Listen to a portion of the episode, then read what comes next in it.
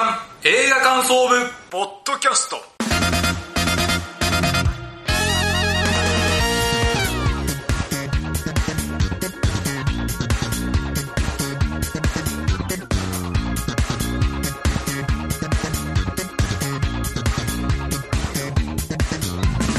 さあ始まりました月刊映画感想部ポッドキャストこの番組の部員である矢野智之です同じく部員の滝沢亮ですよろしくお願いしますさあこの番組は現在劇場公開されている新作映画を映画感想部員である矢野と滝沢がそれぞれサイコロ振って当たった映画について感想を言う番組ですはいそうでございますでは今年1月号ということで、この挨拶から参りましょうはい新年明けましておめでとうございます今年2023年も、ぜひ1年間よろしくお願いしますというね始まりましたねはい明けましたよでは2022年も映画面白かったんでね特に邦画がね、祭りでしたよね。よかった。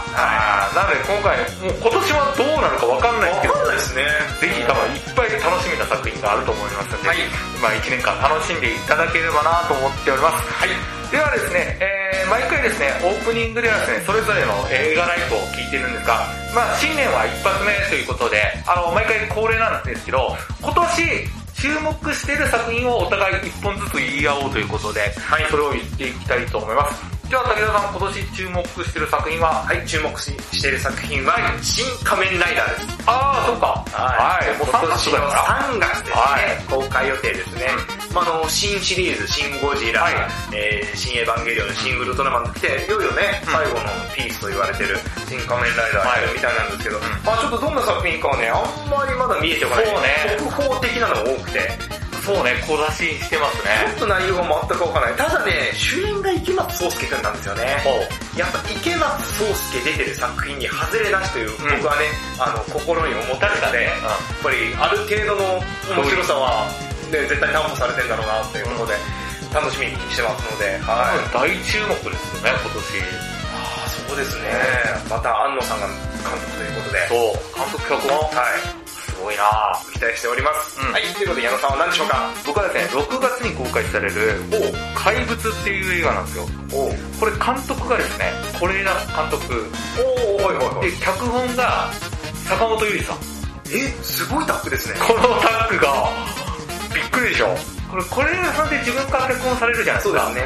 それでインタビューとかでもし誰かの脚本をするなら誰がいいですかっていうことを質問された時に必ず坂本さんずっと言ってたんですよえそれのタッグが6月に公開されるんー、ですよ夢のタッグが、で僕は楽しみと同時にちょっと不安な部分はあるんですよあーあの、竹志武剣のことですそうねそうそうタキシムって伝わらない わ古すぎてそうですねでもこれって豪華共演とか、い巨匠と同士のクリエクリエイティブなものって必ずしもうまくいく例であんまない少ないですかね、さっき竹志武剣いたら、竹志さんと志村さんが一緒にね、コント番組やったけど、うまくがそんなにいかなかったという。それでも映画でもそうじゃないですか、はだから期待半分不安半分あわかりますね必ず見ようと思いますので、ぜひちょっと楽しみにしたいなと思っておりますそれでは今回はですねあの邦画と、あとあどっちも邦画かはいそうですあということで新年一発目は邦画祭りということでやっていきたいと思いますそれでは参りましょう月刊映画感想部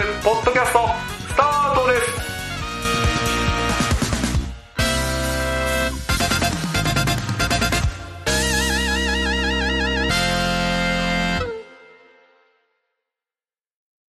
今月の活動報告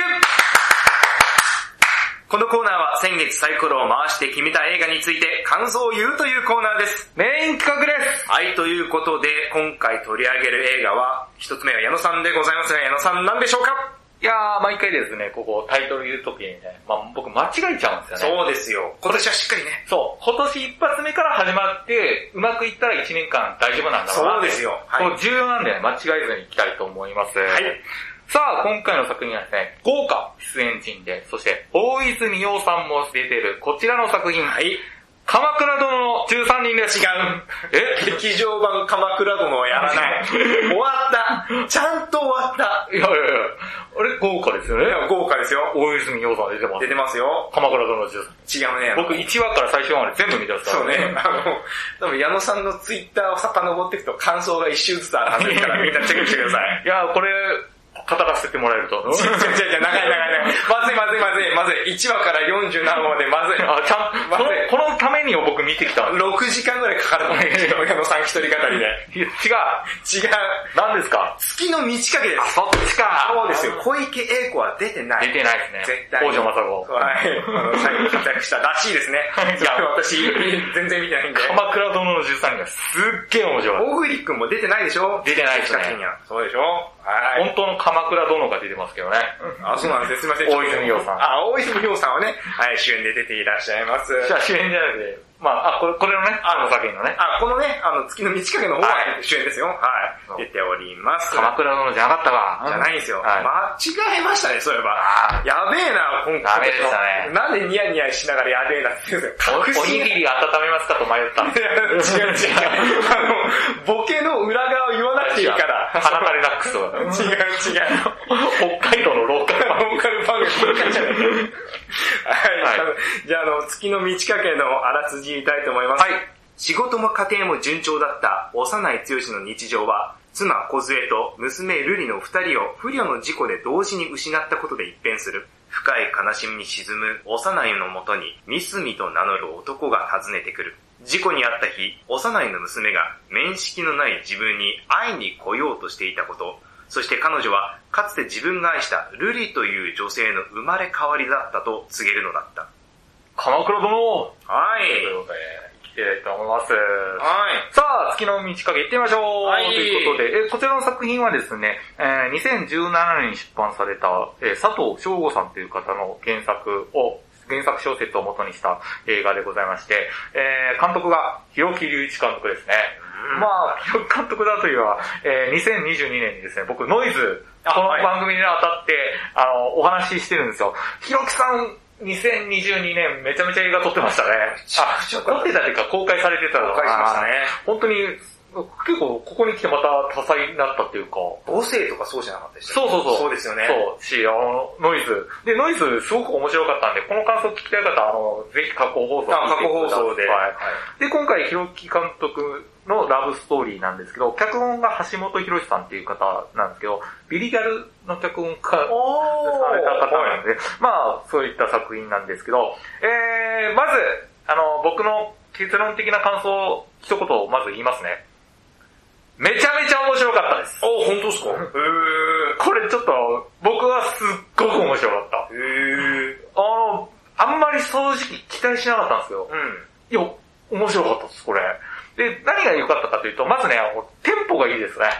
すっごい。えー、どうテンポがいいかというと、えー、主演の大泉洋さんが、幼い剛っていう、もう普通の会社員の人なんですけど、で、それが、その奥さんが柴咲コウさんなんですね。はいで、まあ、小杖さんっていう方で、で、娘さんがいるんですね。ルリちゃんっていうね。で、この3人家族なんですね。で、その、剛と小杖が結婚してから、えー、この小杖ちゃんたちが高校3年生の時に亡くなっちゃうんですね。で、で、結婚してから、えー、高3になるまでを、ものすごくね、あの、テンポよく行くんですよ。し生まれてから誕生日があったりとか、いい大事な時期があったりとか、はいあの、ここがね、ポンポンポンポンって要所要所で出てきて、これがテンポがいいし、短い間なんだけど、あのね、この家族のことが好きになっちゃうんですよ。で、死ぬ場面とかが、すごく切ないんですよ。はーって、死んじゃったっていう。このテンポの良さがマジで良かった。で、その家族を紹介した後に、あの、スノーマンの目黒くんが演じる、三角明彦っていうことことことが、あの、剛のところに訪ねてくるんですね。あの、むあなたの娘さん、僕が愛した人の生まれ変わりだと思いますって来るんですね。で、どういうことだというと、例えば、三角の、えー恋人みたいになる子が、有村架純さん演じる、えー、ルリちゃんっていう人なんですね。でこの人人妻なんでだけど、あの、三角とひ不意に出会って、そこからちょっと二人恋愛模様になっていくっていう。で、この二人の関係性を描くんですよね、次は。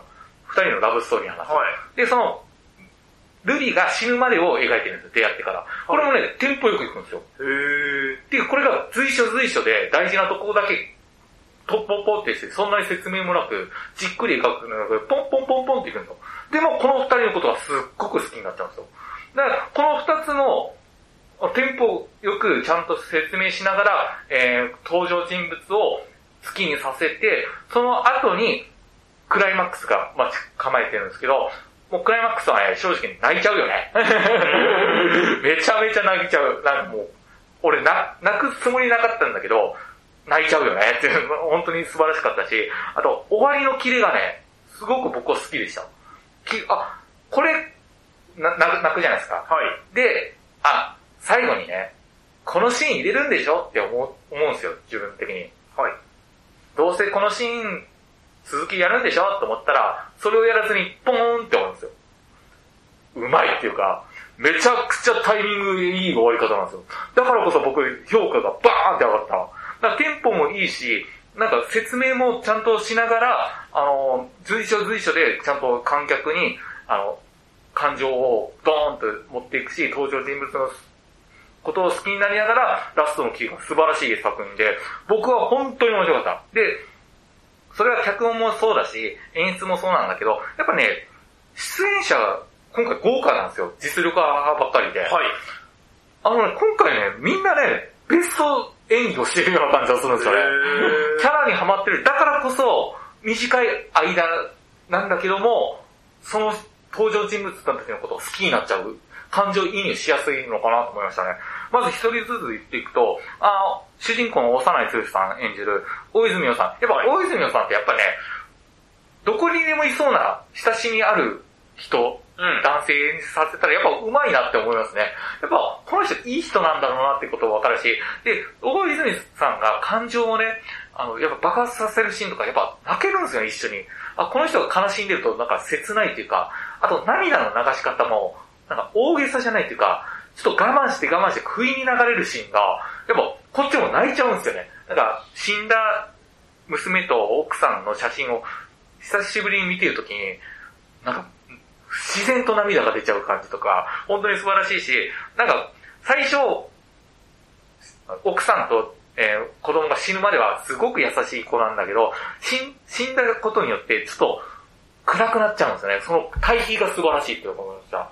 あと、えー大泉洋さん演じる、えー、剛の奥さんである小杖の役を演じた柴咲コウさん。はい。柴崎孝さんもね、ベスト演技だったような感じがするんですよね。あのー、剛が、あルリーの誕生日の時に、剛がビデオカメラに向かって、小杉さんとの馴れ初めを聞かれるんですよ。で、その剛が喋るんですよ。こうやってこうやって出会ってって。それを、小杉は横で聞いてるわけですね。はい。それがね、笑いながらも、自然と涙が出てくるシーンが、この演技がすごいんですよ。なんかね、演技を超えた感じ。なんか、笑いながら、この人何言ってんのそういうこともあったねって言いながらも、嬉しいんでしょうね。自然と涙が出てくる感じが、柴咲コウさんも良かったし、優しいお母さんの感じも素晴らしかったと思います。で、これね、あの、あ、その、スノーマンの目黒くん、えーミスミ演じた目黒くんも、ものすごくね、実直な、恋愛とかあんましたことないんだろうなっていう真面目な男の子を、なんかあんなにかっこいいのに、なんかね、純粋な男の子に見えて、すごく良かったし、あとね、これは、僕ね、有村架純さん、今回の作品が一番良かったような気がします。うーん。あ、どれも素晴らしいよ。他の、こういう花束みたいな感じが。なんかね、また有村架純さん、ベスト演技更新しちゃったなっていう感じの演技が本当に素晴らしい。あとね、伊藤沙莉さん出てるんですよね、これね。はい。で、これは、あのー、剛の娘であるルリの同級生の役なんですよ。はいやっぱ伊藤沙莉さんのなんかその、元気はつらつな感じもあるし、大人になった時の優しい感じ、優しいお母さんの感じも出てるし、あとね、これ田中圭さんも出てて、田中圭さんはどういう役かというと、いあの、有村架純さん演じる、ルリの旦那さんなんだけど、こいつはね、マジでね、クソ野郎なんですよ。で、今まで見たことないタイプのモラハラ表現だなと思って、どういうやつかというと、あの、田中圭さん演じる龍之介っていうのは、ルリと結婚するんだけど、ルリと結婚した理由って、自分の出世のためなんですよ、正直言うと。ああ、自分には計画がありますって。あの、ここで、この年で、え事業を起こして、えうまくいって、それを子供に継がせたいっていう計画が昔からあったらしいんですよ。そのために結婚するのよ。それを言うんですよ。で、家に、家庭環境でも、ここ結構新しい表現だなと思うと、全部敬語なんですよ。へ言えますえ。僕、僕はこうします。あなたはどうしますかこれがね、怖いんですよ。気持ち悪いというか。なん距か、離感がありますよね、うん明らかに。完全にこいつ道具としてう結婚したんだなって。で、それで、ひどいこと言うんですよ。あなた、で、ルリは子供が産めないからだっていうことは診断でわかるんですよ。したあらー、その龍之介にとっては計画が潰れるんですよ。はいその時に言う一言が、ちゃんと奥さんとしての役割を果たしてくれませんかって言うんですよ。子供が生まれないとどうですかものすごくひどいじゃないですか。これね、結構田中圭さんね、完全に好感度が下がる。今まで見たモラハラ夫の表現でいろいろ映画あるじゃないですか。はい僕結構これベストだと思います。今まで見て、あこんなモラハラ夫の表現あるんだと思って、変な意味で感心しちゃったし、マジでひどい感じを引き受けたのは本当に素晴らしいと思いました。で、この月の満ち欠けね、本当にね、あの、見てほしいんですよね。テンポもいいし、あの、どの世代もわかるし、出演者はベストなんで、あの、本当にいい映画を見せてもらったなと思います。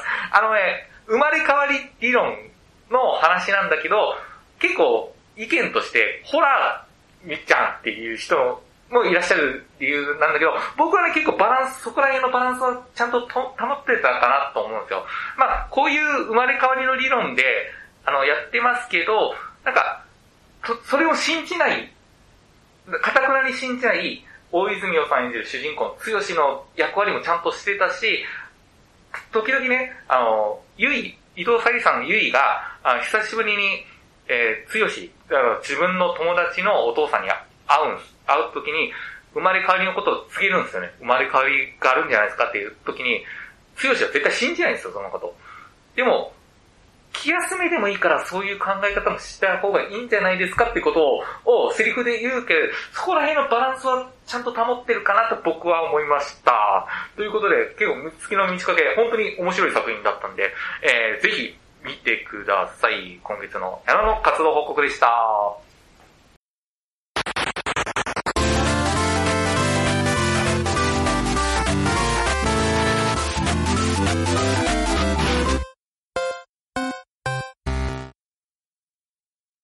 続いて今回取り上げる映画二つ目は私、滝沢でございますが、稽古、目を澄ませてです。ガチンコファイトクラブ。あ、違う、そういう、そういう話じゃないです。ボクシングボクシングだけど、そんな、大行なナレーションとか入ってないから。 竹原さんでな。竹原とな、あとあの、城島リーダーが止めないから。 違いますよ。あれではですね、稽古目を澄ませてのあらすじから言いたいと思います。生まれつきの聴覚障害で両耳とも聞こえない稽古は、再開発が進む下町の小さなボクシングジムで鍛錬を重ね、プロボクサーとしてリングに立ち続ける。嘘がつけず愛想笑いも苦手な彼女には悩みが尽きず、一度お休みしたいですと書き留めた会長宛ての手紙を出さずにいたある日、ジムが閉鎖されることを知るのだった。黒詐欺。はい。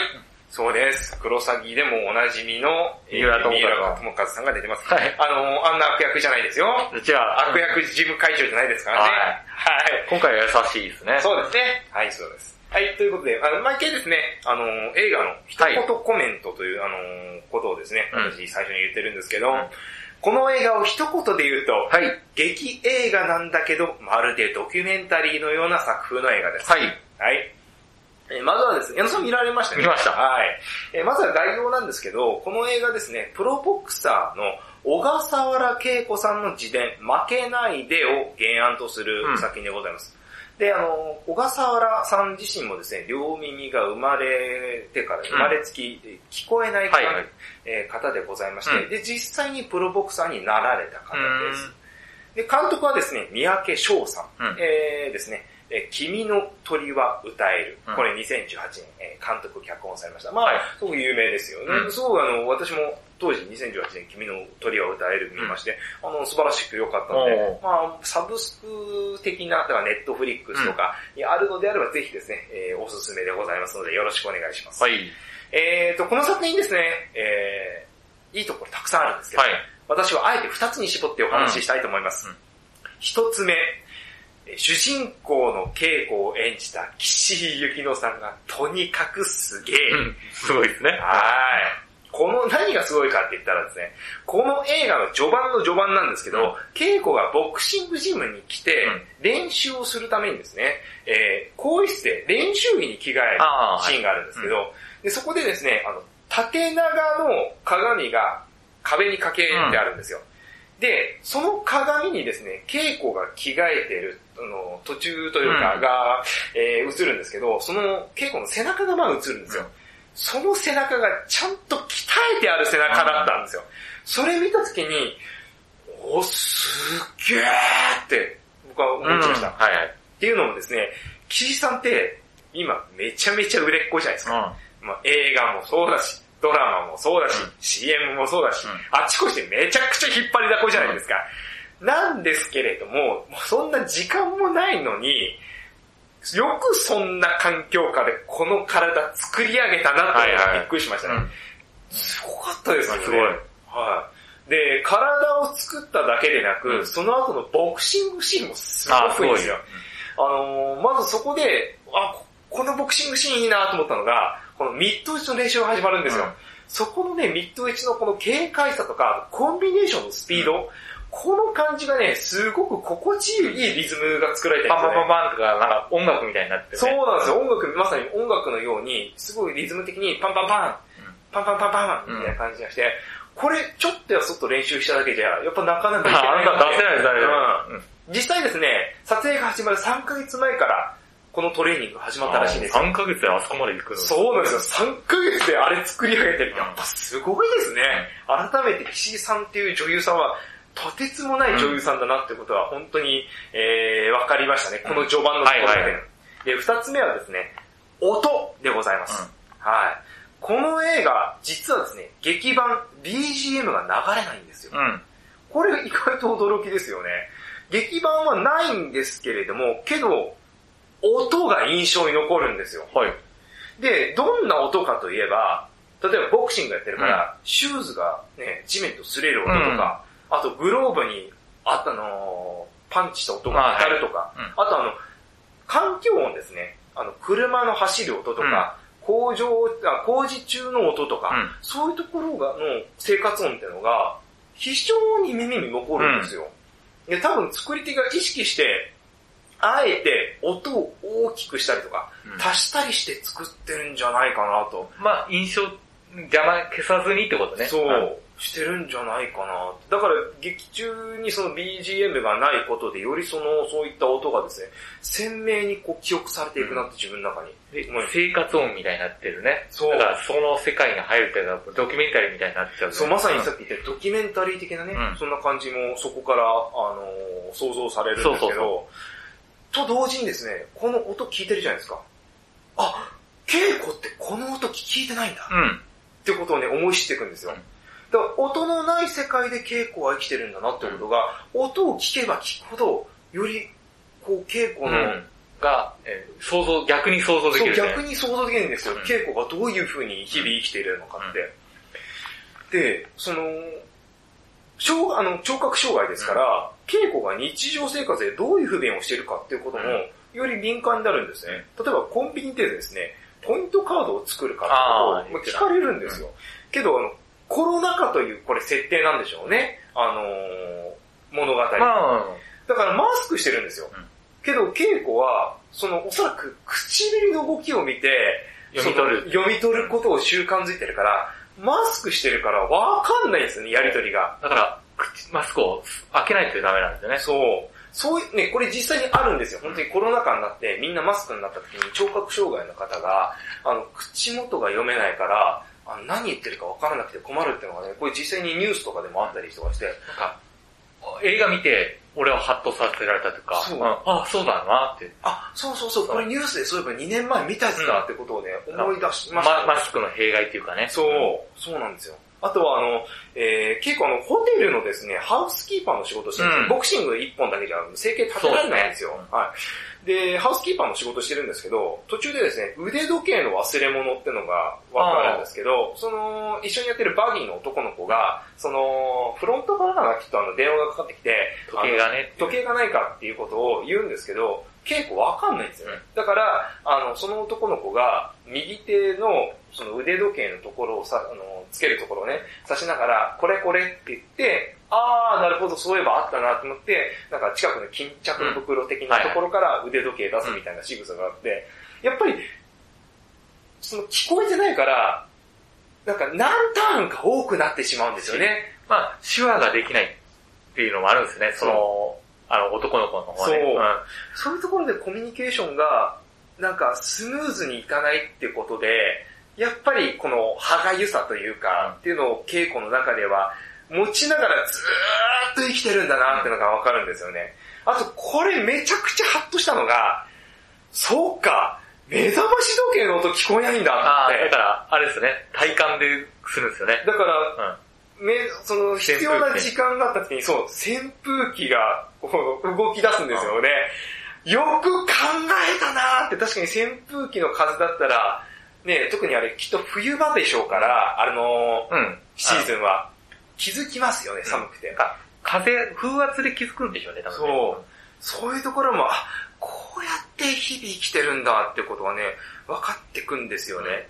だからこのように、うん音がない世界で生きているんだなって傾向あって分かっていくと、うん彼女が一人で生きてるんだなっていうことがより分かるんですね。うんで、この一人で生きてるっていうこととボクシングっていうのがすごくね、掛け合わさっていくんですよね。うん。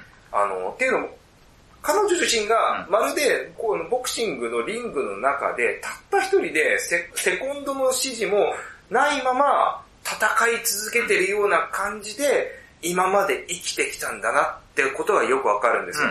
だから実際ね、ボクシングのシーンありますよね。で、そこでセカンあのセコンドがもう指示言ってるんですけど、結構耳が聞こえないから、こその声が届いてないっていうシーンがあるんですけど、あれを字で、そのまま生きているんだなっていうふうに、あの、思うと、彼女が言う人間は一人っていうのが、重みが違うなってうん。うん。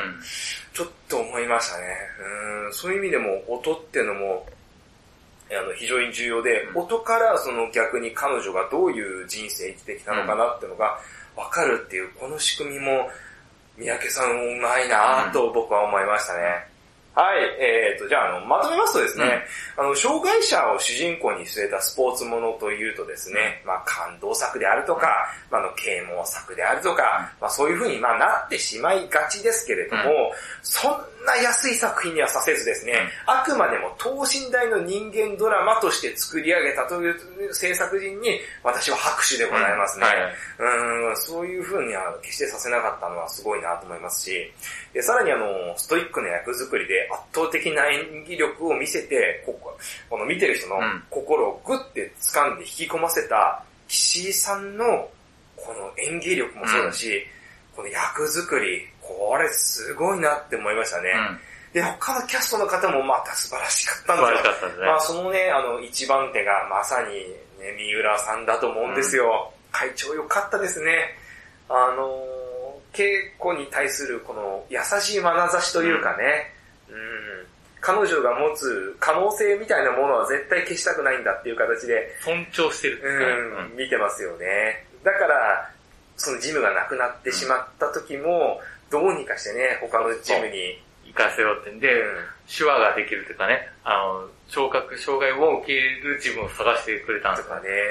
うんだからそういうこの義理が堅いとか情に熱い会長がいるいるから、松浦さんみたいな、あのー、なんていうか、パジムのトレーナーというんでしょうかね、みたいな方もそれは長くいらっしゃるよなっていうのはね、分かって、あなんかもう会長のために行って動いてくれてたもそんうそうそう、すごくいいですよね、うんあれ、あそこも。うん、素晴らしかったなと思いますね。こう見終わって、ふと何かに似てるなって思った時に、ドキュメント72時間っぽいな。あまあそんな感じですよ。あれのドキュメント72時間も、あ。もう劇的にはしないですよね。うん。うん、ね、普通の人々の、あの日常を描いてるんですけど、けど、はってさせられることも多いっていうようなね、ドキュメンタリーだったりしますけど、まあそういう感じですよね。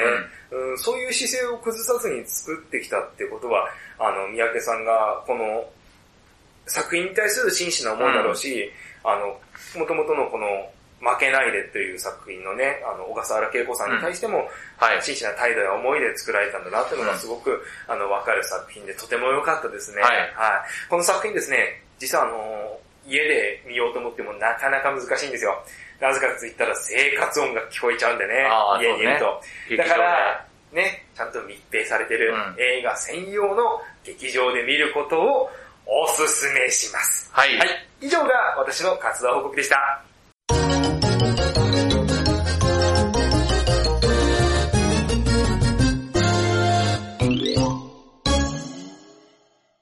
次回の作品目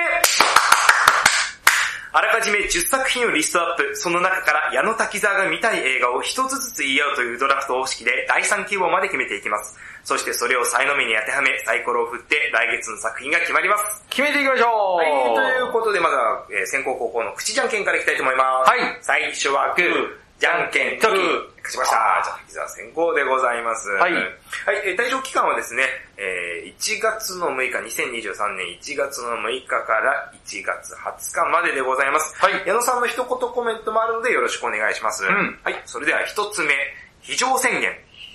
非常、非常です。二つ目、恋の茨。これ、ジョージョ監督ですよ。三つ目、飛べない風船。東出君出てるよ。四つ目、ファミリア。オリンピック楽しいの楽しくないの5つ目、ドリームホース。伊崎修五郎。 6つ目、秘密のなっちゃん。滝藤さん出てるよ。 7つ目、そして僕は途方に暮れる。三浦さん最新作。 8つ目、C セット、その名を暴け。実は、 9つ目、パーフェクトドライバー、成功確率100%の女。カーチェイスよ。そして10個目、母の青春。電波少年の最終回のサブタイトルは、最後の聖戦。は はい、ありがとうございます。い。あのー、矢野さん、はいあのー、別にドリームホースさんの伊崎さんの話じゃないかこら、れ競馬の話です競馬の話ですけど、馬伊崎修五郎さん。伊崎さんがあの毎回あの負けてるって話じゃないから。。笑顔でスタジオにいらいらっしゃらない。 違う違う。あと多分みんなの競馬もういないんじゃないかな。昼は出てるよ、マジで昼出てんのかなわかんないですアけンどカ。ツさんの方。違う違う、なんでもない。違いますよ。いや、ドリームホースってそういう話じゃないから。競馬ですの競馬の話だけど、競崎争馬を、その、伊崎修五郎の話じゃないし。違うんですよ、そういう話じゃないです。あはい、大悟さんも伊崎修五郎も出てません。はいあのはい。イギリスの映画です。はいあと、ファミリアって言った時、あの、なんて言いましたオリンピック楽しいの楽しくないの って。あの、や矢べ野さん、役所矢野さん役所広司さん。あの、2023なんですよ。あ、違う。あもうあの、4年経ちました。あ、俺鎌倉殿の方。違う違う違う違う。新しいんだ、そ れ。違う。その間にあと2作品あるから。ああ、そう、違う。いつまで伊達の話してんのよ。ね。この間ちょろっとね、久しぶりに見たんですよ伊ね。達泣いちゃった のに。なんでだよ。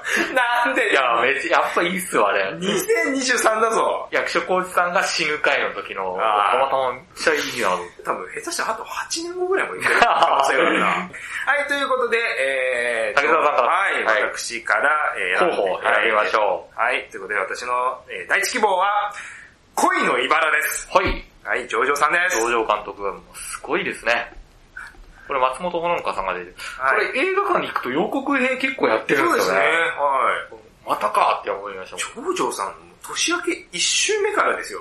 もん。もうど僕、ジョジョさんって5、6人いるんじゃないかいな。や、その説は、いうん、その説や、もは、うそうじゃないと考えられない、マジで。何、藤子 F 不二雄スタイルなのかな監督だけじゃないじゃないですか。は脚本もやってるじゃないですか。いや、ほんと5人いてもおかしくないぐらいですよね。いや、すごいなで、どれもクオリティがいいんですよそね。うなんですよ。そこがすごいんですよね。そんな脚本、2時間の脚本そんな簡単に書けないでしょ。クオリティがいいまでがすごいよすげえな本当に、す、本当に職業監督っていうだけであって、うんやっぱこの人すごいってよく言われますもんね。いや、本当にすごいんだなと思う。それ映画見て僕も。はありま。すはい、えー、ということで矢野さんの第一希望は何でしょうかそして僕は途方に暮れる。あー、来た。僕、三浦大輔さんの全部見てるんですよね。で、はい面白いなと思って。で、これ今回予告編がね、は見い。て、もう予告編だけで食らってるんですよ、僕。うん。い藤ヶ谷くんね。やあ、もうテーマ的に、ああ、これぐさぐさくるタイプだと思って。あの、はい三浦さんのこのあけすけなそう感じのね、もう表現ね。もう、これききついなと思いながら、ちょっと覚悟していきます。はい、わかりました。えー、では、滝沢の第二希望いきたいと思います。非常宣言いきたいと思います。うん。孫韓が国。はい、う。そうです。孫元穂さんですね。ういやー、孫元穂さん出てるってことはまあいいんじゃないかなとん。うん。思って。まあ予告も見てね、まあなかなか面白いなと思って、はい。えー、選びました、んはい、ということで矢野さんの第二希望なんでしょうかファミリア。あ、ファミリアですね。役所広司さんが出て、はい。役所広司さんの映画最近見てねえなと思ってて、いやまあ公開はされてたんだけど、はい。あの、2020年、あの、時代劇とか、あー、はい、なかなはい、かはい。足を運んでねえなと思ったんで、まあこの、ちょっと一発目からちょっと大御所行くのもいいんじゃないかなと思って、ファミリア行ってみました。吉吉沢亮さんも出てるしね。そうですね。はい、吉沢亮さんいいんですよね、あの人。で、なので選びました。ははい。じゃあ、滝沢の第三希望いきたいと思います。い。飛べない風船。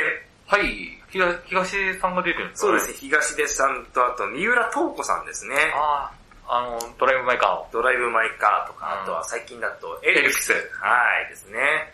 はい、でもおなじみの。やっぱ三浦透子さんどんどんなんかすごい露出増えてきましたよね。し CM も出てるしね。ははい。なんかいいですよね。あ、そう、鎌倉殿にも出てまい。した。あ、そうなんですね。えー、すごいな。最近すごい売れてますよね。そう。やっぱドライブ・マイ・カーきっかけなんですかね。天気の子で歌を歌ってた時とはまた全然違いますあよね。あ、はいはねえ、本当に。もともとだからあれ聞いた時歌手の方なのかなと思ったいら、はい。うん、思いますよね。うん、違うみたいですね。本当にいやでも素晴らしい演技されますよね。うんっていうところで、まあ、あと東出くんもうんいらっしゃるということで、まあ、ちょっと見とこうかな。もう今、今東出くんを見るなら映画しかないから。し、またもう一個、実話のね、ネットであ問題になったあの事件の実話もまた公開されるんですよね、近くね。そうですね。結構続いてますね。はい。はい、ということで選びました。じゃあ、矢野さんの第3希望は何でしょうかあ、じゃあ、パーフェクトドライバー。パーフェクトドライバーですかはい。ああ、なんかよくわかんないですけど、韓国ですね。あ、これ韓国なんだ。そうですよへーなんか景気の予想、予想、タイトルだけしか見てないんでわかんないですけど、景気予想なんで、パーチェイス行きましょうか。そうですね。はいはい、わかりました。はい、ということで、おさらいいきたいと思いますうん。一、枠目、恋の茨。新米記者、松本穂香です。二枠目、そして僕は途方に暮れる。えー、スタジオ、三枠目、非常宣言。宣言しましょ4枠目、ファミリア。う。吉沢亮さん、もういいです。最高です。 5枠目、飛べない風船。いや、飛べないのは風船じゃない。 6枠目、パーフェクトドライバー、成功確率100%の女。マッチじゃないよ。はい。はい違いますよ、マッチ出てないからね。 エヴァン、エヴァン。違うあの、ドライバーイコール、あの、マッチで、 マッチじゃない。山田さん引き出しが少ねえ近よ。藤正彦チーム。違うよ。中島さんとかでもないからね。違うはい、違いますからね鈴木。あぐり。はい。90年代の名ドライバーいう、山田さんもう引き出しなくなってるでしょ、思いです。はい。あとね、えー、新米記者、えー、松本ほほのかは確かもう終わってますよね。終わってますねはい終わって ますよ、昔 TBS ラジオ TBS で。ラジオでやってましたはい、やっねて。ましたね。あのー、すごく良かったです。ゲストが豪華ですね、毎は回。いはいはい。伊藤沙莉さんとかね。まあ、そのね、まあ、松本の方の人脈というか。そうですね。本当に素晴らしかったです。あ、リムラさんとかあ出てましたね出てました。はいよかったですねう。んそういう回とか僕聞いてて、あのー、非常になんか先輩後輩関係でめちゃめちゃそうそうそ面白かったですね。はい、ということで運命のサイコロタイムいきたいと思いま行きすましょ。いきますよ滝沢のレッツサイコロタイム !4! フう。お、ファミリアはいはい、はい、役所広司さんはい、来ましたね。はい、はい、はい、役所広司さん来ましたね。これ結構社会派っぽいんですね。そうですね。。はい。見たいと思います。ということで、4が出た場合、振り直しでございます。それでは、矢野さんのレッツサイクルタイム !2!